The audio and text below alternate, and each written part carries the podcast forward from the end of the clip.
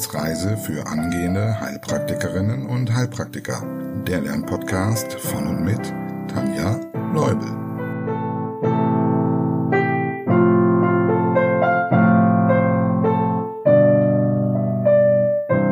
Hallo und herzlich willkommen zu Folge Nummer 38.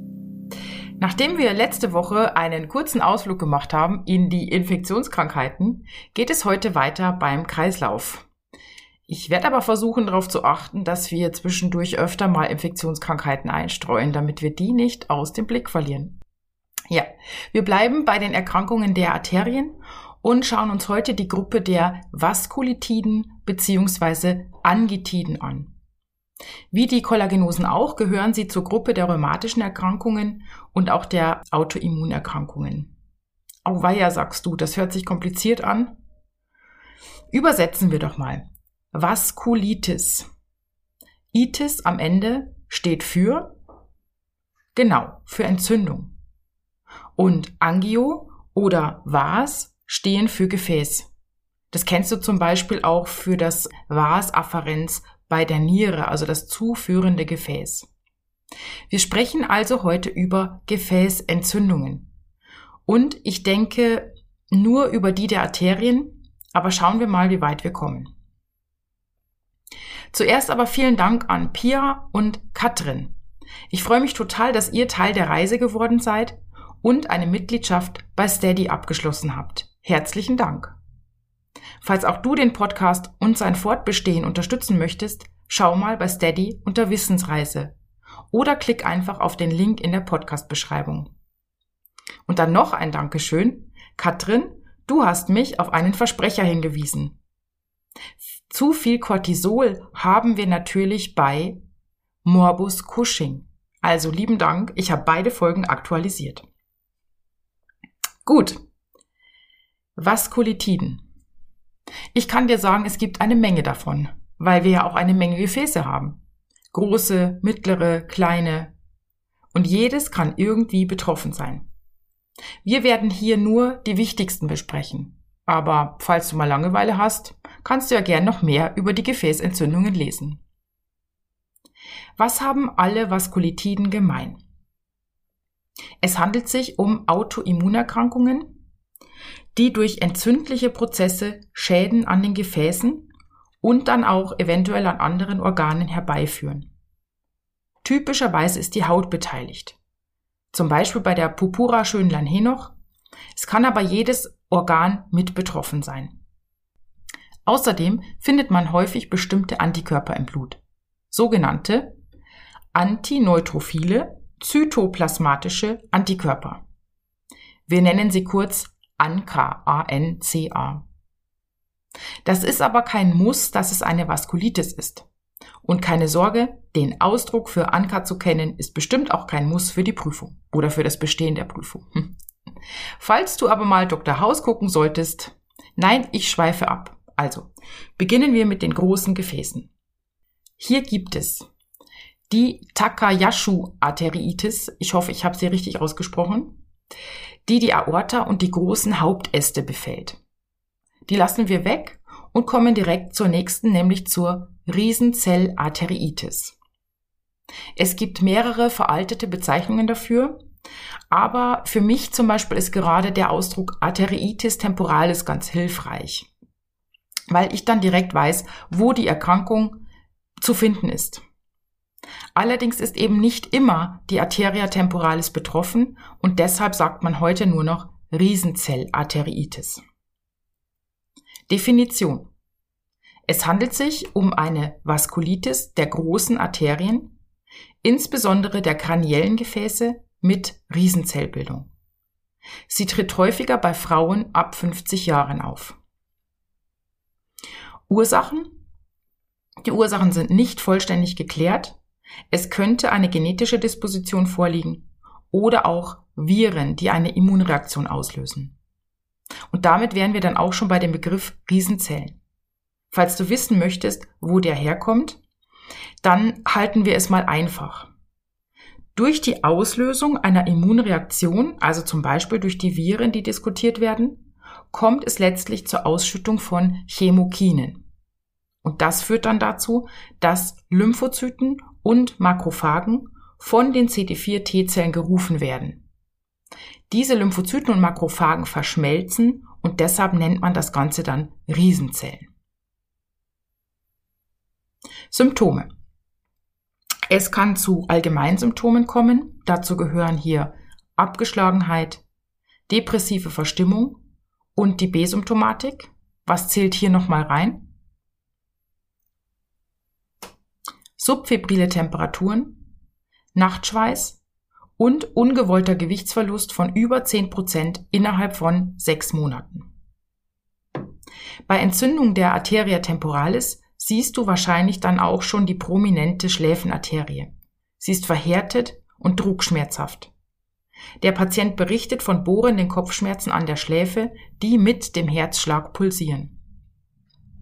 Sind die Augenarterien mit entzündet, kommt es zu Sehstörungen bis hin zur Erblindung. Deshalb handelt es sich hier auch um einen Notfall. Es können auch noch die Äste des Aortenbogens oder die Arteria carotis entzündet sein. Und die Hälfte der Patienten hat zusätzlich eine Entzündung der Arteria subclavia, also der Schlüsselbeinarterien, mit symmetrischen Schulterschmerzen. Das Ganze heißt dann Polymyalgia rheumatica, aber das nur zur Vollständigkeit. Diagnose. Im Labor, du kannst mal nachdenken, was man wahrscheinlich im Labor findet. Man findet hier eine sogenannte Sturzsenkung. Weißt du, was das bedeutet? Die Blutkörperchen-Senkungsgeschwindigkeit ist größer als 50 Millimeter in der ersten Stunde. Und was ist dann direkt auch mit erhöht? Genau, CRP. Und man findet eventuell eine Leukozytose, wie eben bei anderen Entzündungen auch. Therapie. Im Notfall werden hochdosiert Glukokortikoide verabreicht. Wir haben ja schon gesagt, wenn die Augen betroffen sind, kann es zur Erblindung kommen und deshalb, das wäre zum Beispiel ein absoluter Notfall. Bei chronischen Verläufen gibt es auch Glukokortikoide. Hier wird aber darauf geachtet, dass man möglichst unter der sogenannten Cushing-Schwelle bleibt. Und falls du jetzt die Werte für die Cushing-Schwelle kennst, dann sag sie mal. Bei Cortison sind das 30 Milligramm. Bei Prednisolon wären das dann 7,5 Milligramm. Also, bei Kopfschmerzen mit Beteiligung der Schläfenarterie und oder Sehstörungen auf jeden Fall an die Riesenzellarteriitis als Notfall denken. Gut, welche Erkrankungen gibt es bei den mittelgroßen Gefäßen? Auch hier haben wir wieder einen Ausdruck, den ich wahrscheinlich nicht richtig ausspreche, das Kawasaki-Syndrom. Und auch dieses sparen wir hier aus und kommen direkt zur Polyarteriitis nodosa. Sie wird aber auch Panarteritis nodosa genannt. Sie kann im Zusammenhang stehen mit Hepatitis B oder auch Hepatitis C. Je nachdem, welche und wie viele Gefäße betroffen sind, äußern sich dann auch die Beschwerden. Das können auch wieder allgemeine Symptome sein, wie Fieber, Bauch und Muskel- oder Gelenkschmerzen. Aber auch ein Herzinfarkt, wenn die Koronararterien betroffen sind, was recht häufig der Fall ist. Außerdem kann es zu Polyneuropathien kommen und auch hier finden wir eine Sturzsenkung. Die Therapie ist dann entweder auf die Hepatitis gerichtet und ansonsten gibt es eine Immunsuppression. Welche Erkrankungen gibt es bei den kleinen Gefäßen? Hier schauen wir uns zwei an, nämlich die Granulomatose mit Polyangiitis und die Purpura Schönlein-Henoch, die auch IgA Vaskulitis genannt wird. Bei diesen Erkrankungen können nicht nur die kleinen Arterien, sondern auch die Venen betroffen sein. Granulomatose mit Polyangiitis. Das ist schon so ein schwieriger Begriff, finde ich, den nehmen wir erstmal auseinander. Granulomatose, was bedeutet das? Es kommt zur Neubildung von körnchenförmigem Gewebe. Ja, also Granula für Körner. Und in diesem Gewebe können dann verschiedene Bestandteile enthalten sein. Meist sind da Lymphozyten mit drin und sämtliche Vertreter der Makrophagen. Also sowohl Monozyten als auch Granulozyten und zusätzlich noch Fibroblasten. Granulome kennst du vielleicht von anderen Erkrankungen.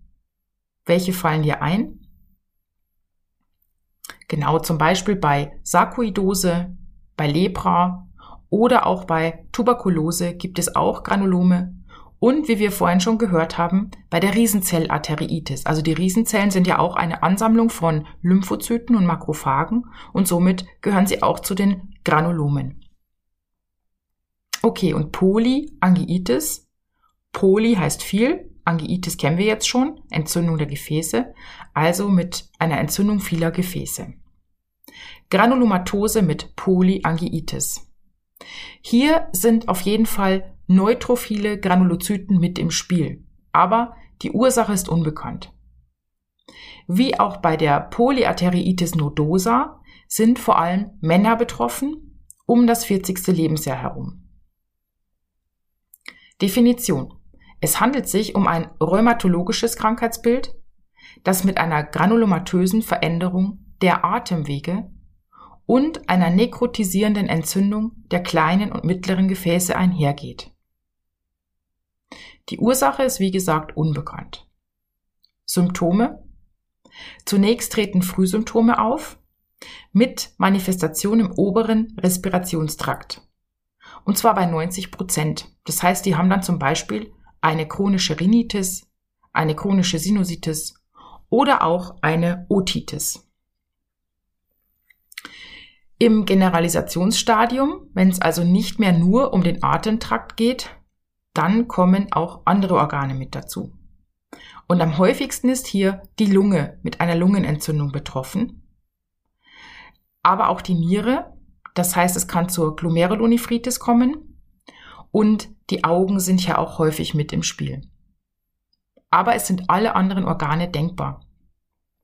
Außerdem kommt es zu Symptomen der B-Symptomatik und zu Gelenkentzündungen. Diagnose. Du kannst jetzt mal selbst überlegen, was findet man wahrscheinlich im Labor? BSG und CRP sind erhöht und im Blut findet man hier die vorhin erwähnten ANCA. Also das ist hier bei der Granulomatose mit Polyangiitis typisch. Wenn wir eine Nierenbeteiligung dabei haben, dann könnte auch eine Hämaturie und eine Proteinurie vorliegen. Hier werden auf jeden Fall bildgebende Verfahren für den Thorax genutzt, also zum Beispiel ein Röntgen oder ein CT, um mögliche Herde zu sehen. Und zusätzlich wird hier die Diagnose auch durch eine Biopsie gesichert. Denn damit sind wir gleich bei der Therapie. Das ist wichtig, um die Erkrankung gut therapieren zu können. Das kann heute auch gemacht werden. Früher verstarben die Patienten innerhalb weniger Monate. Heute ist das eigentlich nicht mehr der Fall. Mm, gefährlich ist noch die Anfangsphase, weil es werden Glukokortikoide und Immunsuppressiva eingesetzt. Und die Immunsuppressiva können dafür sorgen, dass in der Anfangsphase die Letalität erhöht ist aufgrund ja, einer Infektanfälligkeit. Und diese Glukokortikoide und Immunsuppressiva werden dann über mindestens 24 Monate eingesetzt. Entscheidend für die Lebenserwartung ist hier eine renale Beteiligung, also wie es um die Niere bestellt ist. Und jetzt kommen wir noch zur letzten Gefäßentzündung, die wir uns anschauen, nämlich die Purpura Schönlein-Henoch oder auch IgA Vaskulitis. Definition. Es handelt sich um eine Immunkomplex-Vaskulitis der kleinen Gefäße, insbesondere bei Kindern unter zehn Jahren nach einem Infekt der oberen Atemwege. Und häufig liest man auch, dass das vor allem bei Jungs auftritt. Die Ursache ist auch hier wieder unbekannt. Kurz zur Pathophysiologie, falls du es genauer wissen möchtest. Ähnlich wie bei der Immunkomplex Glomerulonephritis nach einem Streptokokkeninfekt. Und übrigens ist auch bei der Purpura ähm, oft der Fall, dass Streptokokken im Spiel sind. werden Immunkomplexe aus irgendeinem Grund nicht richtig abgebaut und landen in den Gefäßwänden. Normalerweise sind ja hierfür die Eosinophilen zuständig, also die räumen normalerweise Immunkomplexe auf. Nun bemerken zum Beispiel die neutrophilen Granulozyten, dass Immunkomplexe hier rumliegen und die wollen sie auflösen. Das machen sie mit Hilfe von Lysin. Das geben sie frei, falls du dich an die Folge Zelle erinnerst. Dafür haben wir nämlich unsere Lysozyme. Ja, aber dieses Lysin, das macht eben keinen Halt vor körpereigenem Gewebe und deshalb wird auch dieses angegriffen. Das heißt, es kommt zu Gefäßschäden und somit zur Vaskulitis. Und dass es eine IgA-Vaskulitis ist, das kann man sich auch gut merken, denn wofür sind IgA denn zuständig? Für die Schleimhäute. Und wir haben ja gerade gelernt, dass die Erkrankung vor allem nach Infekten der Atemwege auftritt. Also passt das mit den IgAs. Symptome. An der Haut, vor allem von den Streckseiten der Extremitäten und vom Gefäß, kommt es zu tastbaren Hauteinblutungen. Das können Purpura sein, deshalb auch der Name, also so größere Flecken, oder auch Petechien. Petechien, was ist das nochmal? Das sind Steckkopfnadel, Stecknadelkopf große Einblutungen, genau. ähm, und diese sind nicht wegdrückbar. Das ist ein wichtiger Punkt, weil man das gut zur Differentialdiagnose heranziehen kann. Außerdem klagen die Kinder oft über Bauchschmerzen. Da können dann zum Beispiel auch blutige Stühle und Erbrechen mit dabei sein. In drei Viertel der Fälle sind auch die Gelenke betroffen. Meist schmerzen die Sprung- und Kniegelenke und zwar beidseitig. Und in der Hälfte der Fälle sind dann auch noch die Nieren betroffen, dann kommt es zusätzlich zur Nephritis. Überleg mal, welche Symptome dann auftreten können. Hämaturie, Proteinurie, renale Hypertonie und Ödeme. Die Diagnose erfolgt im Normalfall aus den Symptomen. Wegweisend sind die tastbaren Hauteinblutungen und dann schaut man, ob eben eins der genannten Symptome mit dazukommt, zum Beispiel plus Bauchschmerzen oder plus Arthritis. Die Therapie sieht so aus, dass die Erkrankung meist von selbst ausheilt und eine Therapie nur dann nötig ist, wenn es zu starken Schmerzen kommt, dann werden Antiphlogistika gegeben oder wenn es zur Nierenbeteiligung kommt, dann werden Glukokortikoide gegeben. Ja, das waren jetzt einige der Vaskulitiden, die relevant sein könnten. Und nun fragst du dich, wie um aller Welt will ich das lernen? Ja, ich würde sagen, such dir mal ein paar markante Dinge raus, die du behalten kannst. Und es kommt hier wahrscheinlich weniger auf das Detailwissen an.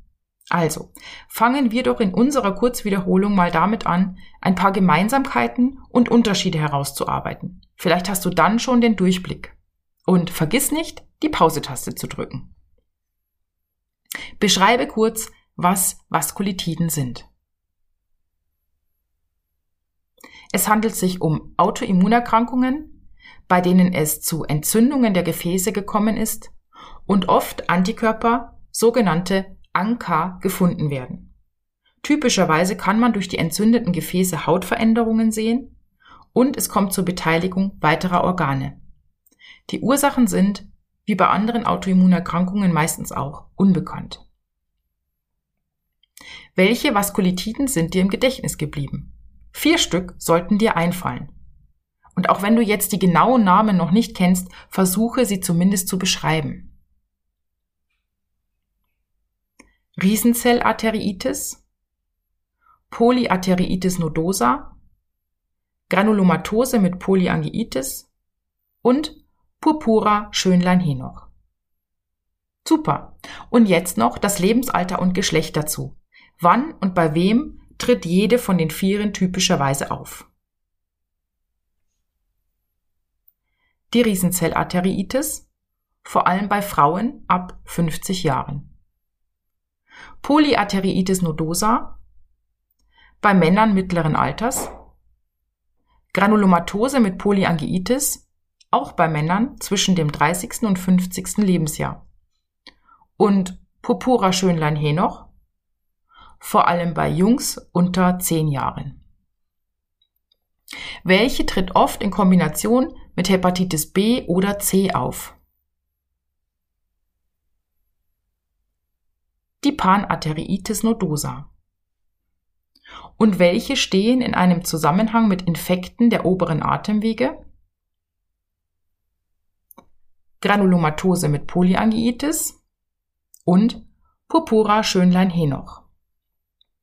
Bei welchen ist eine Nierenbeteiligung ausschlaggebend für den Schweregrad? Granulomatose mit Polyangiitis und Purpura Schönlein-Henoch, also auch wieder die beiden. Bei welchen findet man eine Sturzsenkung?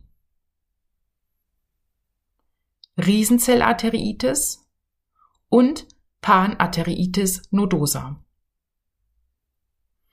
Ich hoffe, du konntest jetzt einiges zum Thema Vaskulitiden für dich mitnehmen und behalten. Und vergiss nicht, Übung macht den Meister und die Meisterin. Wir hören jetzt auch hier an dieser Stelle auf, auch wenn wir noch ein paar Minuten dranhängen könnten, aber ich denke, du musst diese Folge wahrscheinlich mindestens zweimal hören, wenn nicht öfter, wenn es dir genauso geht wie mir und du mit den Vaskulitiden einige Probleme hast. Ja, falls du noch mehr Übung und Unterstützung brauchst, melde dich gern bei mir. Die Kontaktdaten findest du in der Podcast-Beschreibung. Ich würde mich freuen, wenn du den Podcast weiterempfiehlst. Unsere Gemeinschaft wächst immer mehr. Ich freue mich natürlich wie immer über Kommentare und ich freue mich, wenn ihr bei Steady vorbeischaut und eventuell eine Mitgliedschaft für euch findet. Also, ich wünsche euch weiterhin viel Spaß beim Lernen und Wiederholen. Bis nächste Woche. Tschüss.